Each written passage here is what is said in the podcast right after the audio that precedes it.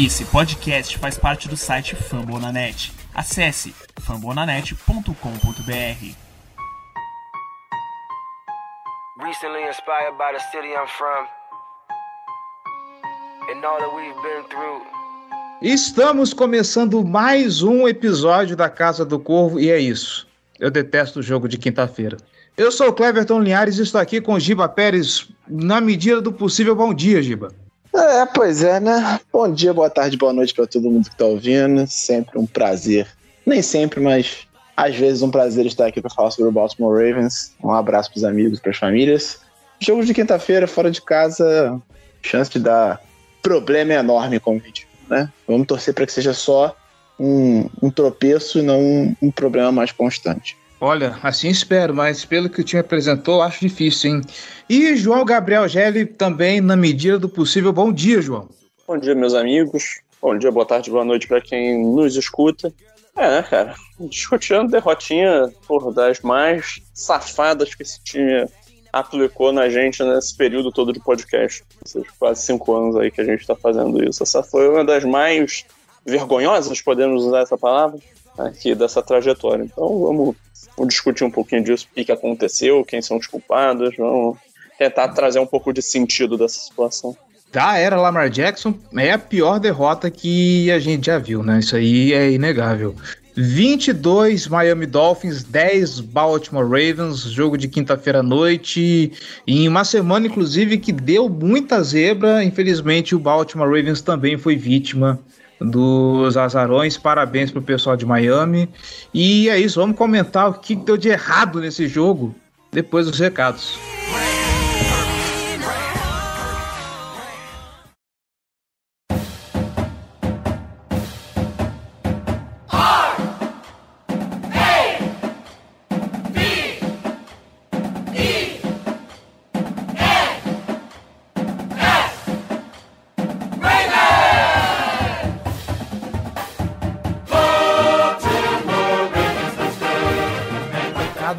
Rápidos, galera. Bora lá. Você que está escutando a Casa do Corvo, está gostando? Quer ajudar esse projeto a se manter no ar e torná-lo ainda maior? Então a gente te convida, vem ser torcedor de elite e apoiar esse projeto, tá bom?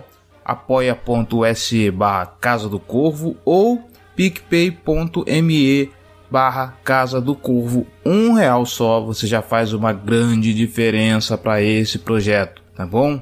Lembrando que se você não quiser também contribuir financeiramente, não puder, enfim, você pode nos ajudar de outras formas. Nós estamos em todos os agregadores de podcast internet afora, tá bom? O que você pensar, a gente está lá. Então, se ele tiver um espacinho para avaliação, avalie a gente. Faz esse favor, nós queremos ouvir o seu feedback. Se você então escuta pelo aplicativo de podcast da Apple, melhor ainda, vai lá na loja, vai lá na iTunes Store, procura a Casa do Corvo, deixa suas estrelinhas honestas, deixa o seu comentário porque assim nós ganhamos relevância na loja da iTunes Store e conseguimos alcançar mais gente, mais torcedores, tá bom? Elogios, sugestões, dúvidas ou críticas, casa do corvo br@gmail.com. Nós queremos ouvir o que você tem a dizer, ok?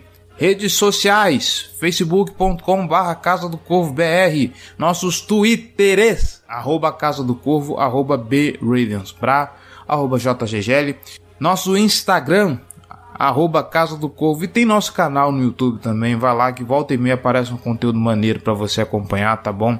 E se você tá afim de comentar e debater sobre o episódio, cola lá em famonanet.com.br, deixa o seu recado, deixa o seu comentário no post desse episódio, tá bom?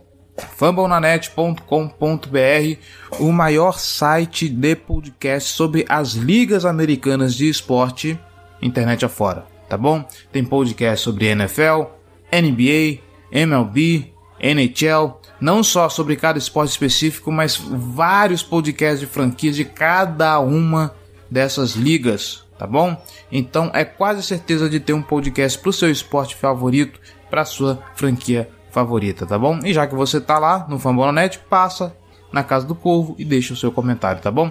Agora sim, vamos para a pauta.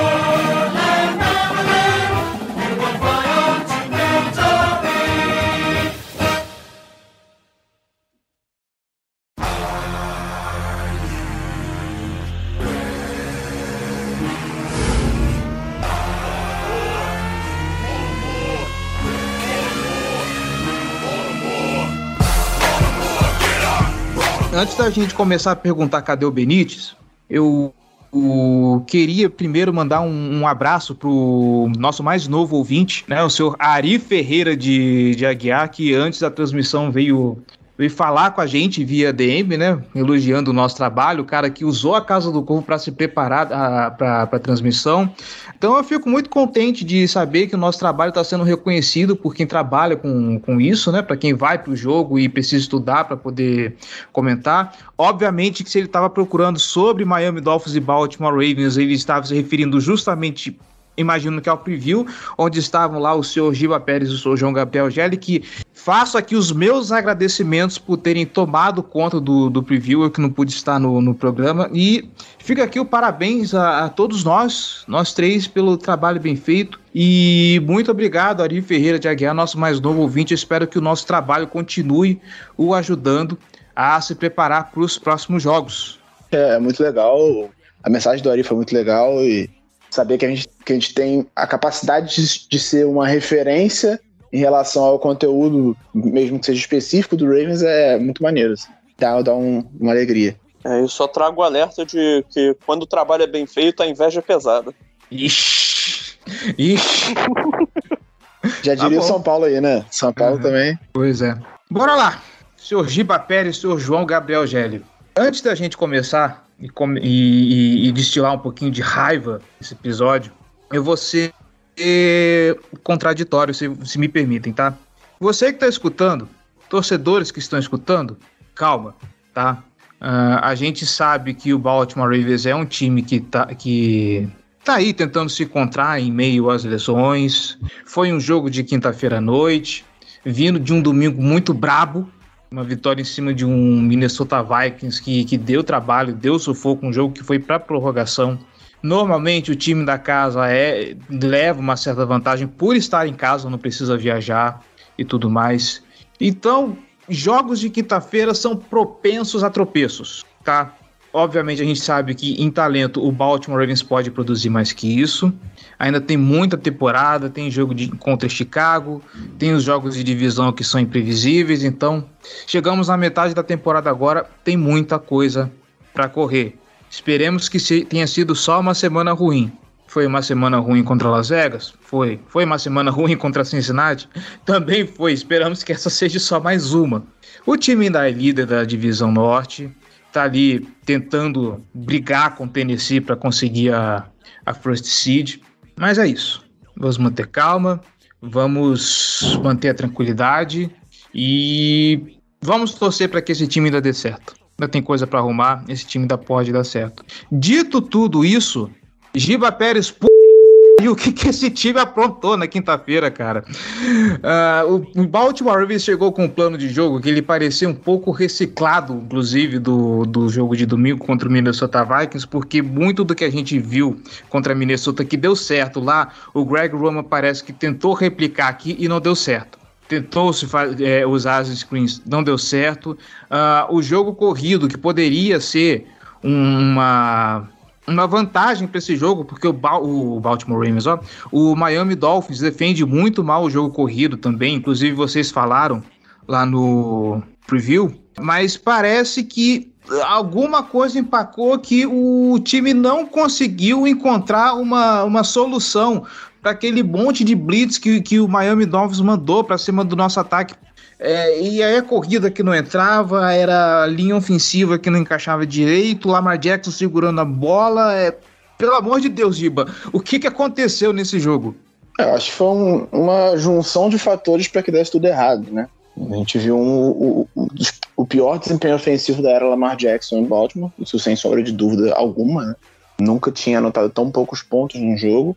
E isso vem de várias coisas. Assim. Primeiro, a ponderação que você fez sobre o fato de ter jogado no domingo é importante. A gente jogou 98 snaps ofensivos no domingo, buscar uma virada na prorrogação dentro de casa contra o Minnesota Vikings. E aí foram dois treinos, entre aspas, são dois walkthroughs, aqueles treinos de regenerativo só para recuperar a galera, sem forçar muito, e uma viagem na quarta-feira para chegar lá na quinta e jogar contra o Miami Dolphins fora de casa. Então, se você parar para pensar, o time teve um espaço muito curto de preparação, com o cansaço somado, tudo isso é um fator. E aí você junta nisso o fato de que o plano de jogo que foi montado foi mal executado na maior parte do tempo e faltou adaptações para responder ao que o Miami Dolphins apresentou.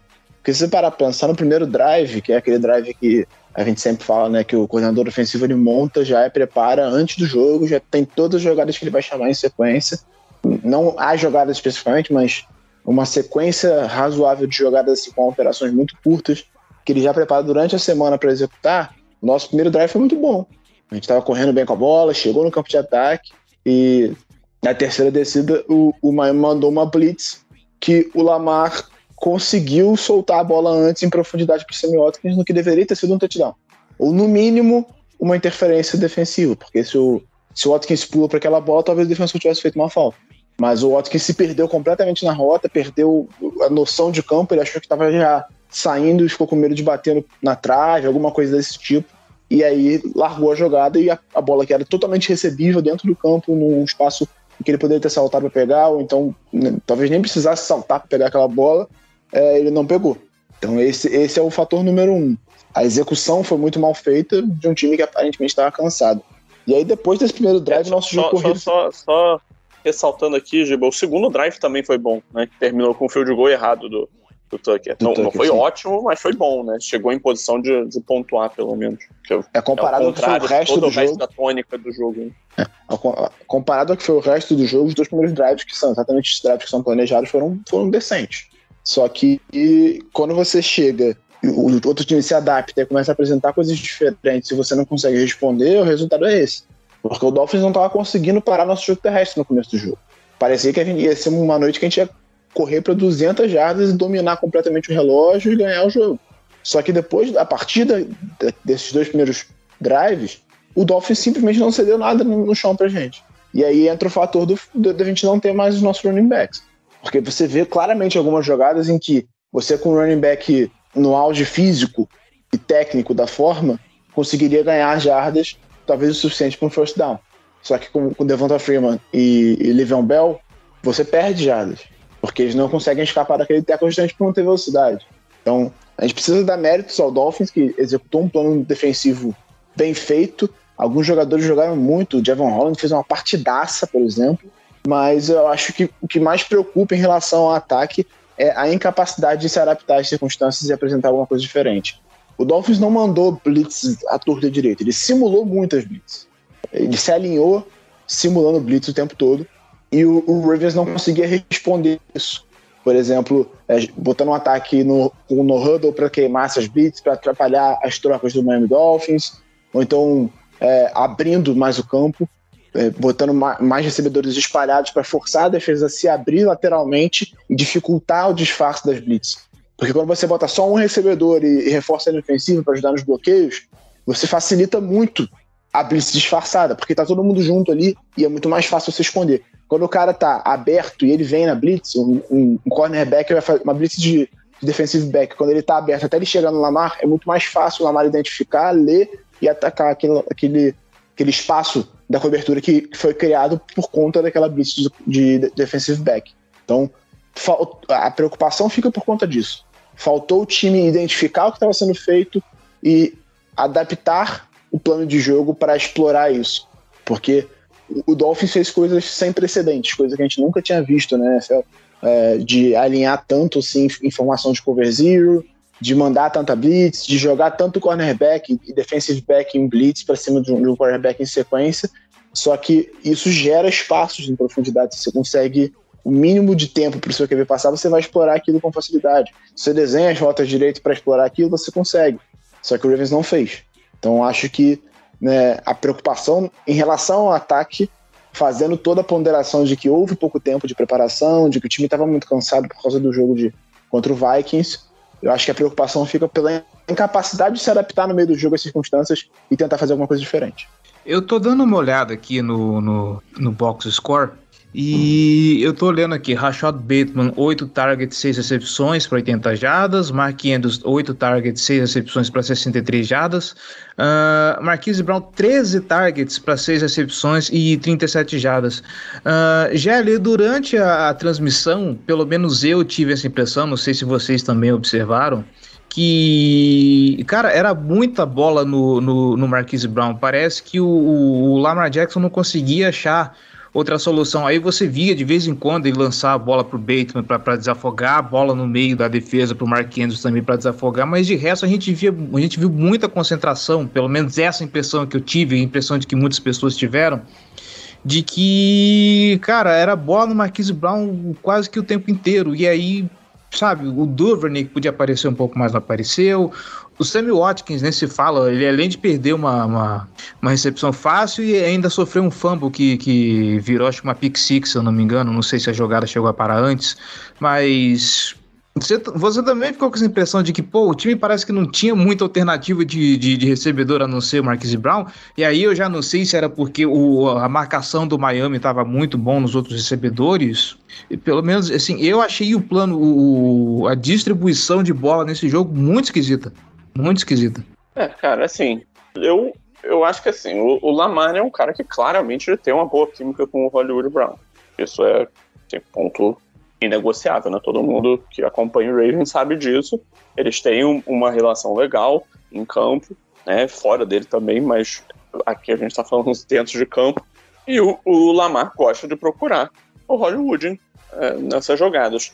O plano de jogo do, do Dolphins fez com que o, o Lamar tivesse que abdicar muitas vezes de fazer leituras. Então ele tinha que fazer a identificação pré-snap e já tomar uma decisão rápida né? Porque muitas vezes chegava um defensor em cima dele quase sem ser tocado, né? Com caminho livre.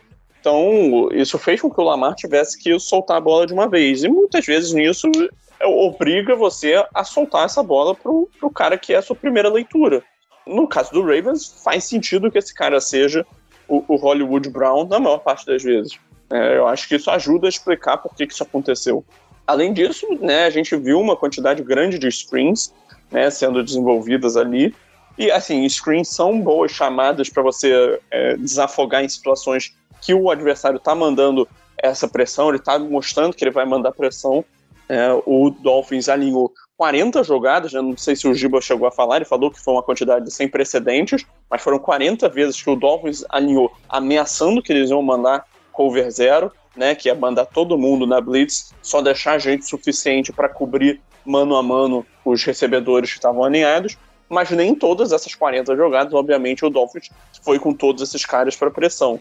O que o Dolphins fez muito foi o chamado simulated pressure, né, que é você é, fingir que vai mandar uma quantidade grande de, de defensores, deixar até o último segundo a, a, linha ofensiva e o quarterback e o running back, né, muitas vezes quando a gente faz parte do sistema de proteção, né, a proteção como um todo, confusa sem saber de onde que vai vir a blitz, se vai vir todo mundo, e isso confunde todas as regras de proteção, porque dependendo de quem vem na blitz, a linha ofensiva tem que se ajustar para pegar jogadores diferentes, para bloquear. Essa confusão toda fez com que muitas vezes essa, essa comunicação da linha ofensiva falhasse, né, muitas vezes, e fez também com que os, os running backs errassem na, no reconhecimento das blitz, fez com que o Lamar tivesse que acelerar o processo dele porque tinha gente chegando livre para acertar ele. Então, assim, eu vejo que rolou uma tentativa de adaptação. Tá? Eu acho que o Lamar fez mais mudanças na linha de scrimmage de jogadas do que é o comum da gente ver. O problema é, parece que ele não tinha muitas opções ali. Parece que a caixa de ferramentas dele disponível para fazer mudanças na linha de scrimmage estava muito, pô, essa aqui vai ser a jogada que a gente vai usar é, para combater cover zero na linha de scrimmage. Aí provavelmente era esse screen para o Hollywood Brown. Só que pareceu que estava faltando ali comunicação, tá? Pareceu que muitas vezes os jogadores não estavam entendendo qual era a jogada que estava sendo alterada. Eu acho que muitos dos screens que aconteceram nesse jogo e foram na direção do Hollywood foram por causa dessas mudanças na linha de scrimmage, quando o Lamar viu, ah, pô, eles vão mandar seis caras na pressão aqui agora, vamos fazer essa screen ali que ele vai ter espaço para tentar alguma coisa com uma bola nas mãos. O problema é, a execução foi muito ruim. Na semana passada, contra o Vikings, a gente teve exemplos de boa execução nesse sentido, só que eu já chamei atenção aqui, né, que screens para wide receivers que estão alinhados muito nas pontas né, da, da formação são jogadas historicamente de baixa eficiência. Para mim, um ajuste que faltou aqui foi usar o Devonta Freeman como alvo de screen, foi usar o Mark Andrews como alvo de screen. São jogadas que você a gente não vê quase nunca no, no, no playbook do, do Ravens, a gente raramente vê isso sendo usado, mas eu acho que, assim, se elas existem, se elas estavam desenhadas e elas existem no playbook, o que eu acho muito pouco provável que não existam, faltou o Greg Roman tirar isso da caixa de ferramenta dele, de usar isso nessas situações. É, também acho que, pô, faltou usar talvez um pouco mais dos RPOs, faltou usar um pouco mais jogadas clássicas para você bater essa cover zero, são slants, né, rápidas, são é, jogadas rotas out bem, bem rápidas, né? Uma rota out normalmente ela, ela é vista para você quebrar em umas 10 jardas, né? Fazer a quebra para fora em umas 10 jardas, mas ali você podia fazer uma execução mais, mais curta, garantir jardas e aí tentar ganhar alguma coisa depois da recepção. Então, assim, faltou um pouco de ajuste. Faltou capacidade da linha ofensiva de se comunicar, de se, de se entender e de localizar os confrontos que é, iam ser problemáticos em cada uma das jogadas. Faltou para o Lamar ter calma, tá? Eu acho que, assim, por todos os méritos que o Lamar tem, pela capacidade que ele tem de, às vezes, fazer jogadas geniais e quebrar uma blitz dessa, ele também teve alguns problemas. Ele é um cara que a gente consegue ver que se frustra muito, né? São inúmeras jogadas que ele sofreu a pressão, ele terminou sofrendo a pancada ou sofrendo o sack, e você vê ele jogando a bola no chão com, com raiva. Eu gosto de ver isso, é paixão, mas a gente também fica preocupado que parece que as jogadas estão entrando um pouco na cabeça dele. E assim, faltou execução por parte dos wide receivers, né? Foram alguns drops, principalmente do, do Hollywood Brown, que não teve uma boa noite. Foram as falhas do Sam Watkins, o, o fumble sofrido e a, o passe para touchdown que ele deveria ter conseguido. Assim, eu não acho que ali era uma jogada fácil, mas também não era é, ali é uma jogada que um wide receiver de NFL tem que concluir. E faltou também versatilidade para o Greg Roman, que ele já estava vendo ali que o, o, o Dolphins estava fazendo isso, né? Tava mostrando todas as regras dele. Porra, a partir do momento que você alinha 40 vezes com uma formação só durante o jogo, você vai usar todo o seu playbook daquela formação que você tem preparado ali. Então o Dolphins, ele repetiu jogada, ele fez múltiplas coisas semelhantes, então faltou um pouco de capacidade de pô, acompanhar e ter alguma jogada para queimar esse tipo de situação, né? Alguma, sei lá, alguma slant que quebrava e aí o, o, ao invés do cara correr a slant de fato, né? Ele começava o movimento como um slant e corria em direção ao fundo do campo, na verdade, né? O chamado sluggle. É, tem também esses screens que eu falei pro running back, pro tight end, né, que seriam oportunidades que você pegaria a defesa ainda começando, né, que o Dolphins alinhava sempre com porra, praticamente sete caras na, na, linha de scrimmage. Eles, com esses caras assim, eles estavam dropando muito é, defensive tackle ou pass rusher é, e vindo para pressão com os safeties e vindo para pressão com, com os linebackers, né? Tanto que até aí, fazendo parênteses, o Javon Holland teve 21 snaps que ele foi para blitz e o Brandon Jones, né, o outro safety, teve 16. Esses dois números são os dois maiores desde que o Next Gen Stats né, da NFL, 2016, eles começaram a, a anotar, né, a ver esse, é, a coletar esses dados. Então, assim, o que, o, que o, o Dolphins apresentou como plano de jogo também foi algo, como o Giba falou, sem precedentes, algo que deve ser louva, é louvável, é algo diferenciado, mas é aquilo funcionar por quatro quartos da forma que funcionou, e até uma coisa que eu falei no, no meu último vídeo, lá para o canal da Casa do Corvo, uma vez que a gente consegue ver isso na NFL, né? Tem muito esse estigma. Pô, por que, que fulano repetiu jogada? Mas existe uma máxima de que você repete a jogada até que seu oponente prove que ele consegue lidar com aquilo.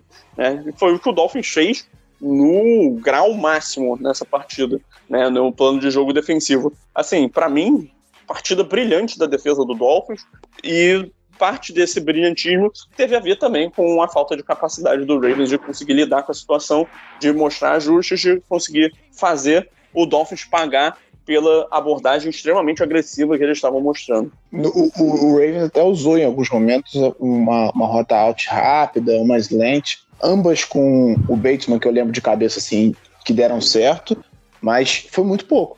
Foi uma aqui, outra ali. Teve uma out rápida com o Bateman que ele girou e se foi o marcador e ganhou algumas jardas depois da recepção. e teve uma slant que ele pegou a bola pelo rabo e conseguiu a primeira descida. Então, essa questão do, de faltar adaptação é, é isso, sim.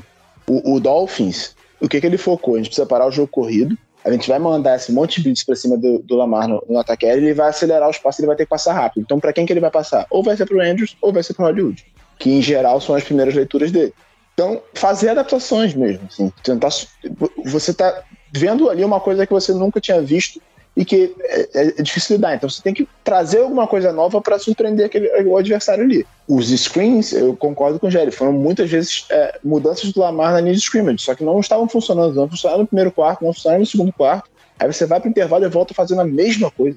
A mesma coisa, não mudou nada. Você olhar o que o Ravens fez no primeiro e no segundo quarto, ele fez exatamente a mesma coisa no terceiro.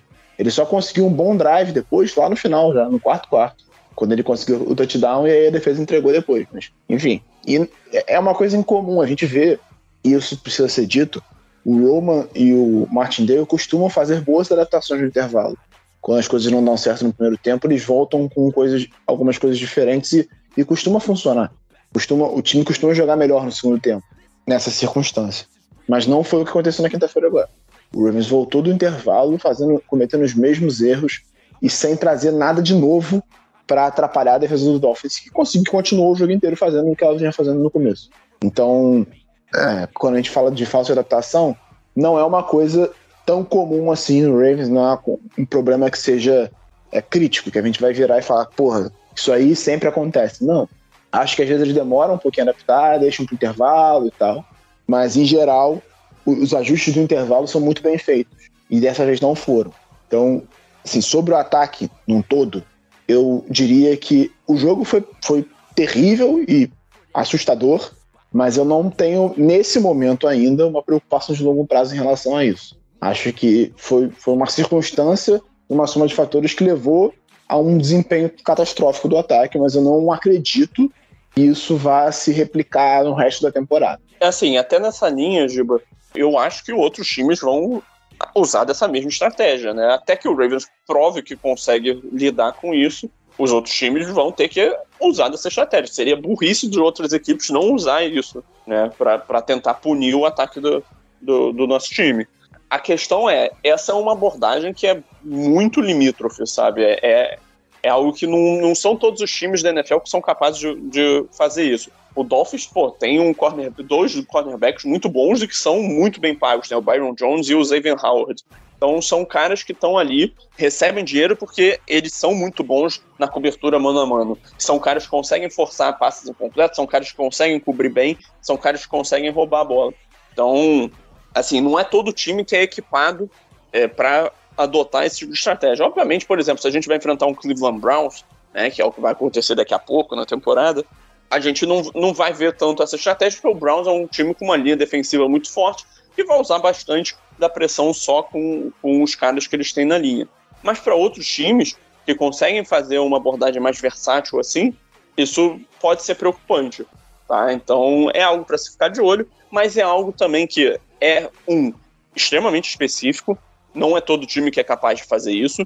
Dois, por ser tão específico, isso tem opções de estratégias para combater esse tipo de chamada.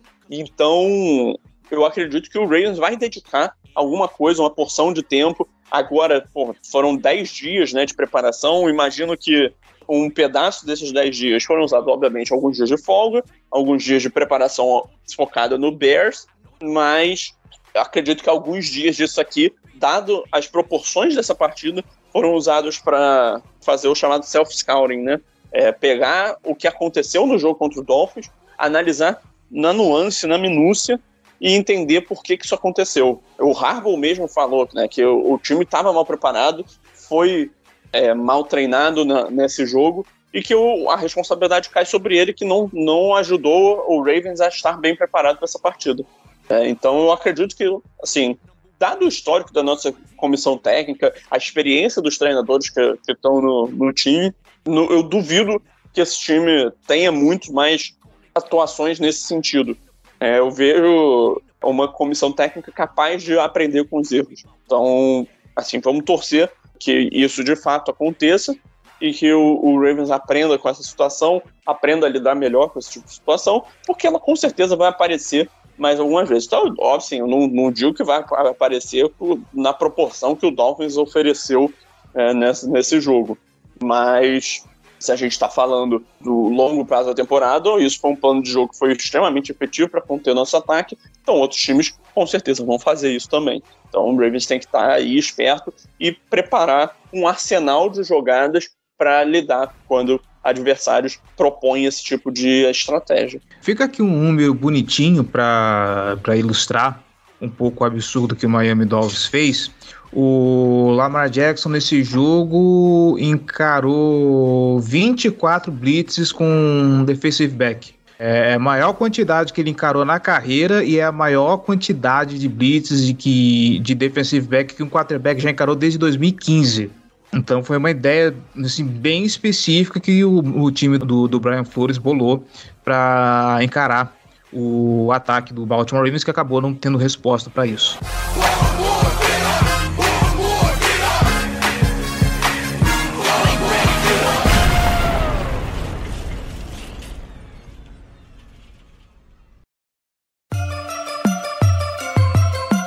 Black and purple, black and purple, black and purple, black and purple. Black and purple, black and purple, black and purple, black and purple. Vamos lá. Vamos falar da defesa. Eu, sinceramente, eu não sei muito o que falar porque eu fico com a sensação de que a gente está se repetindo, sabe? Na semana passada, quando eu me referi ao Malon Humphrey, o Gelli, o Gelli levantou isso, o Giba também reforçou o lance da falta de comunicação da defesa do Baltimore Ravens. Teve um lance do Anthony Everett que me pareceu muito claro, né?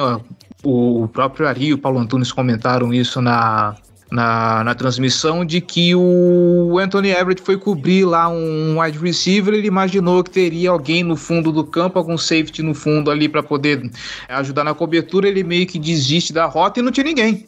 Não tinha ninguém, foi uma big play, não vou lembrar de quem que foi, mas uh, para além da defesa cansada, foi do Isaiah Ford. Isaiah Ford, né? E de tudo aquilo que nós já falamos aqui no começo, e aí eu ressalto e eu já deixo você emendar com isso, Giba. Inclusive eu lembro de um tweet seu falando que se o time cede big plays, mas compensa isso com pressão, porque a gente vê muitos jogadores ali na linha de. Né, ali na box para poder pressionar o quarterback. Com turnover, com turnover, turnover. turnover. Se o time ainda consegue compensar isso e consegue dar trabalho para o quarterback, ok. Sabe, não dá para você fazer tudo dentro de campo. Você abre mão de, de alguma coisa para poder defender outra. Só que nem isso está acontecendo.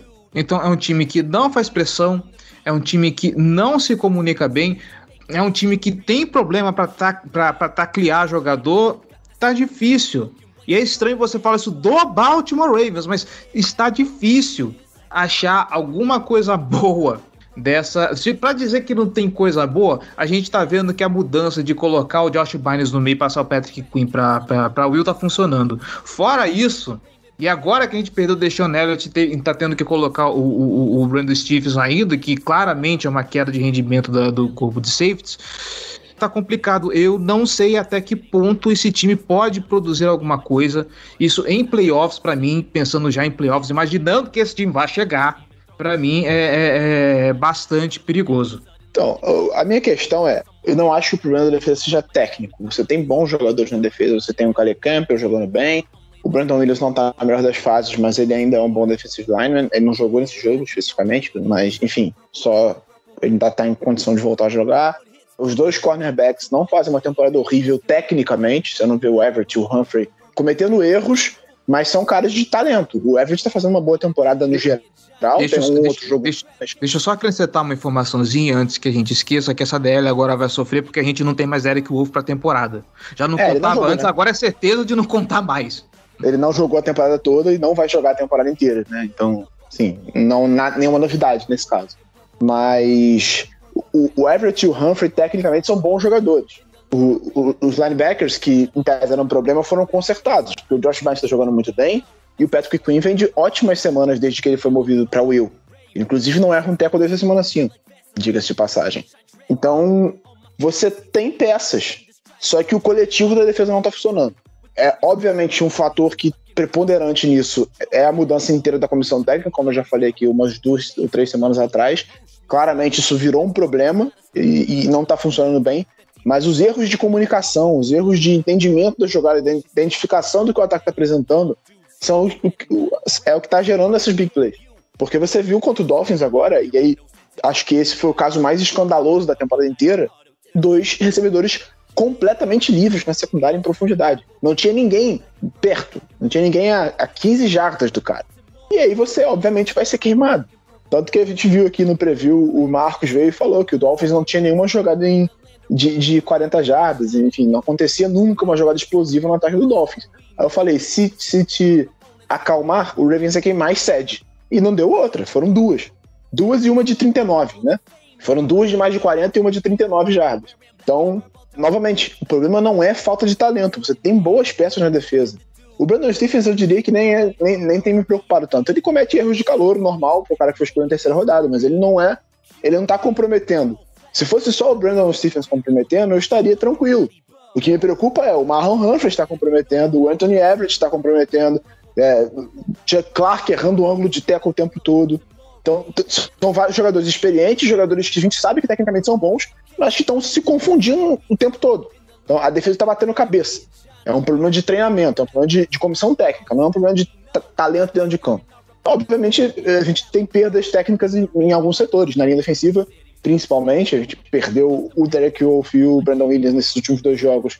E aí, claramente, tem uma queda de nível. No, os cornerbacks sem o Marcus Peters, claramente tem uma queda de nível. E, e o safety, sinceramente, eu nem sou tão fã assim do, do Deshaun Elliott. Eu não acho que a queda tenha sido tão absurda. O Elliott não é um cara que é um excelente safety e entrou o Brandon Stephens mais ou menos. O Elliott é ok e entrou o Brandon Stephens mais ou menos. Assim, teve uma queda, mas nada absurdo que me gere uma preocupação. Se o, se o Elliott fosse muito bom, eu estaria preocupado. Mas ele não era muito bom, então o, a diferença de nível não é tão grande assim. Acho que falta um pouco de experiência, obviamente, mas o, o Stephens não é esse terror que muita gente pinta e o Elliott não é tão bom assim também. Então, eu acho que o problema não é individual, não são as peças. O coletivo não está funcionando. E o Ravens não está conseguindo corrigir o problema. Aí, é, é, se eu falei que o ataque no longo prazo não me preocupa, a defesa me preocupa no longo prazo, porque a gente está na semana 10, acabou de passar a semana 10 da temporada, e vem cometendo os mesmos erros desde a semana 1. A única coisa que mudou da semana 1 para cá foi o interior do, de, dos linebackers que entrou o Josh Bynes e corrigiu o problema. Mas o resto do time continua cometendo os mesmíssimos erros que cometia lá atrás. Vem perdendo tecos o tempo todo, vem confundindo as coberturas e, e não se comunicando direito. E aí isso vira um problema, obviamente, porque numa situação como essa, por exemplo, em que o seu ataque não está conseguindo desempenhar o que se espera dele, a defesa tem que entregar. E ela entregou em boa parte do jogo. Mas na hora de, de, de tirar mais o Dolphins de campo, ela cometeu alguns erros que custaram caro. Foram as big plays fim das contas. Não acho que a culpa da derrota seja da defesa nesse jogo. A defesa, no geral, jogou bem. Mas isso é o mínimo que se espera contra o Miami Dolphins. É você pressionar e tirar o ataque de campo o tempo todo. Foi o que aconteceu em boa parte da partida. Tanto que o primeiro touchdown do jogo foi defensivo do Dolphins. Então não dá para botar na conta da defesa esse jogo. Não acho. Não acho. Seria injusto dizer. A defesa, na maior parte do jogo, jogou bem. Só que aí, novamente, aparecem as big plays. Que são uma constante na temporada. Todos os ataques estão conseguindo produzir. O Miami Dolphins meteu 300 jardas aéreas em cima da gente. Trocando de QB no meio do jogo. Eles meteram 300 jardas aéreas em cima da gente. Não, e nem, até me aproveitando daí, é, na questão de, também de falhas de comunicação, nenhuma jogada é tão sintomática dos problemas do Ravens de falha de comunicação como porra, a jogada longa do Mac Hollins no fim do jogo que matou a partida, basicamente né? Que ele, ele passa em motion e ninguém acompanha ele. Ele fica completamente sozinho na lateral.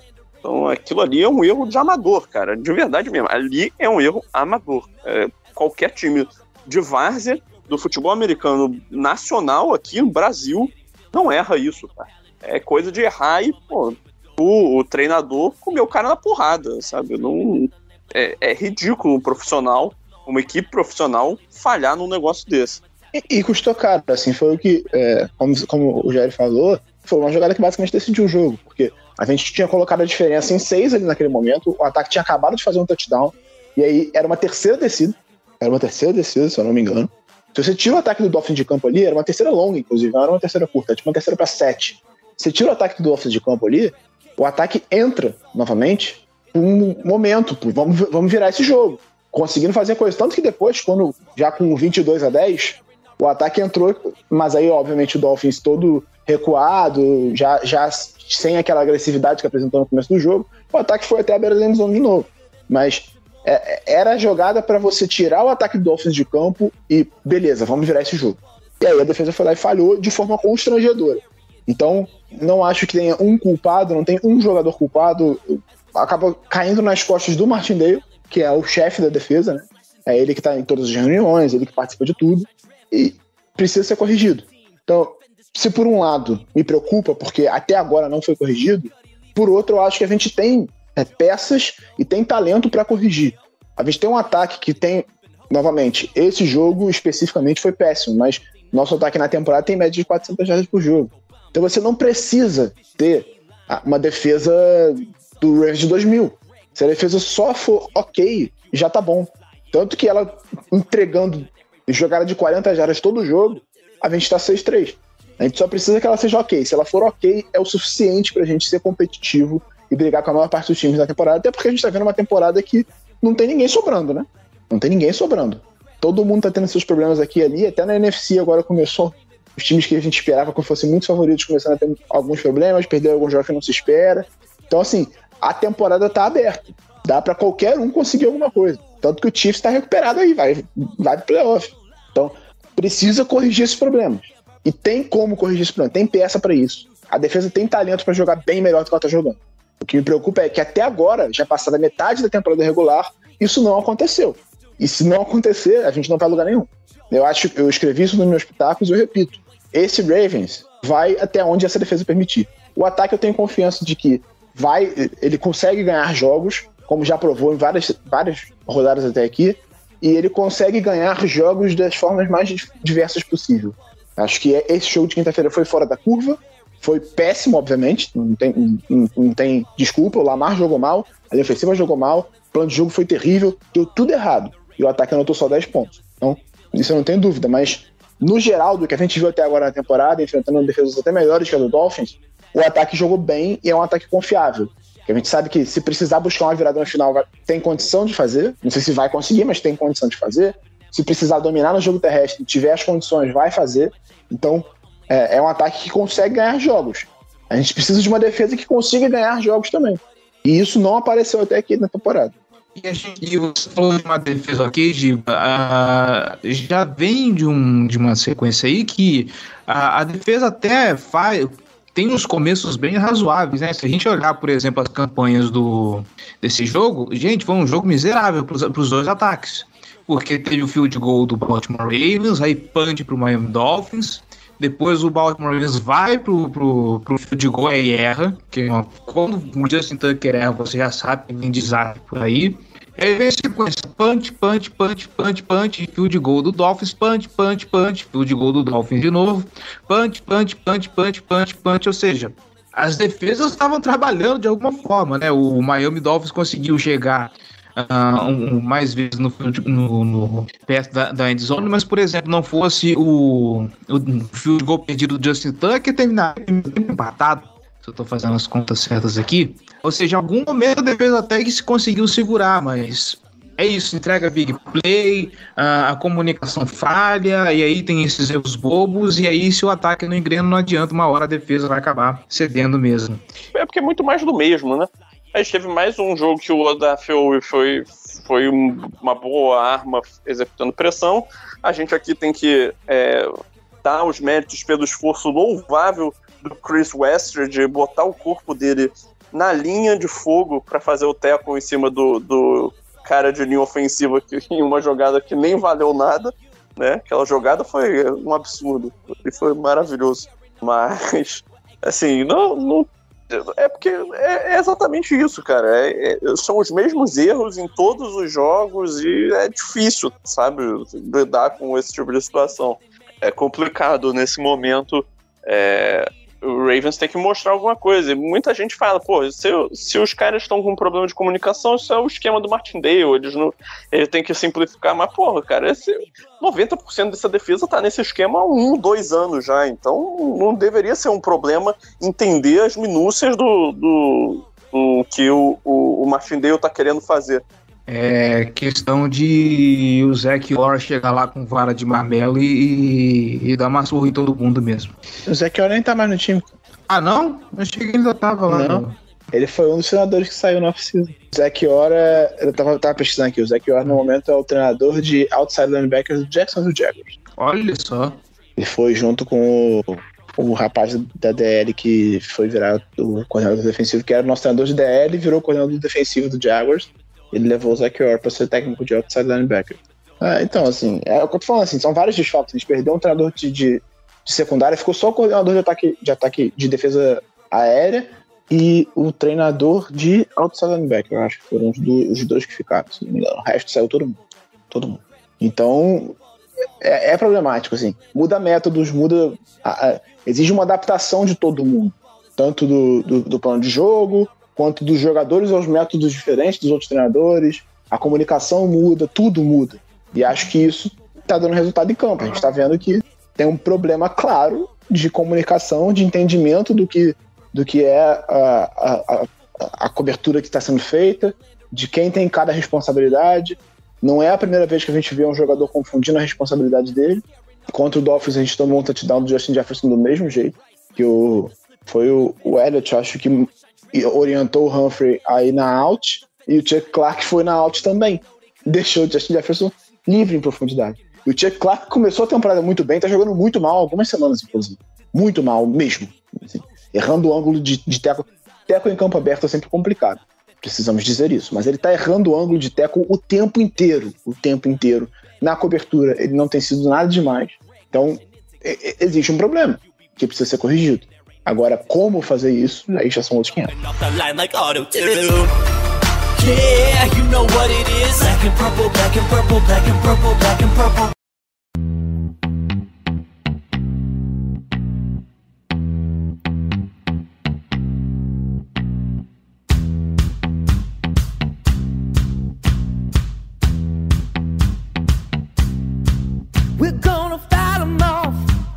É isso, gente. Ficamos por aqui botamos essa nhaca para fora, esse jogo terrível. Uh, e agora é fazer o sinal da cruz, benzer três vezes e, e entregar para Deus por depois de Bears essa pedeira. São todos os jogos de divisão restantes. Tem Green Bay Packers, tem Los Angeles vai ser aí um, uma sequência a pior sequência da, da temporada do Baltimore Ravens. Gil Pérez, João Gabriel Gelli, mais uma vez, obrigado pela, participa pela participação, obrigado aí pelos comentários. É isso, meus queridos. Tamo junto. Forte abraço, até a próxima, amigos.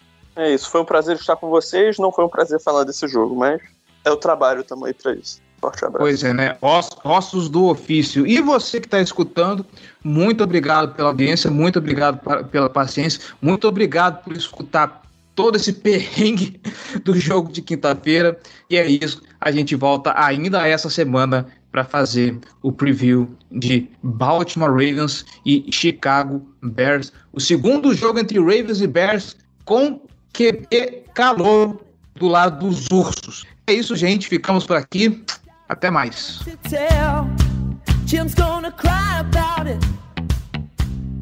How the Superdome is where